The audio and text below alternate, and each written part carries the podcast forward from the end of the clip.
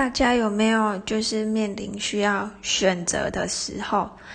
我目前有非常困难的事情要面对，就是有两份工作，一份是我原本在做的婚纱业，另外一份是我向往的宠物店。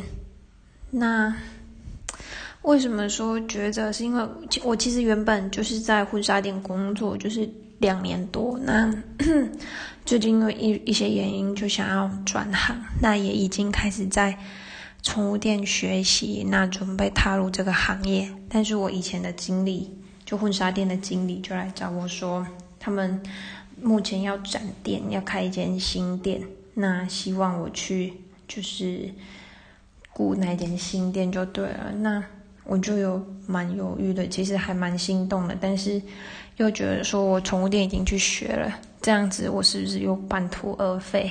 然后现在就是很煎熬，因为店面的话，预计大概是六月份要开。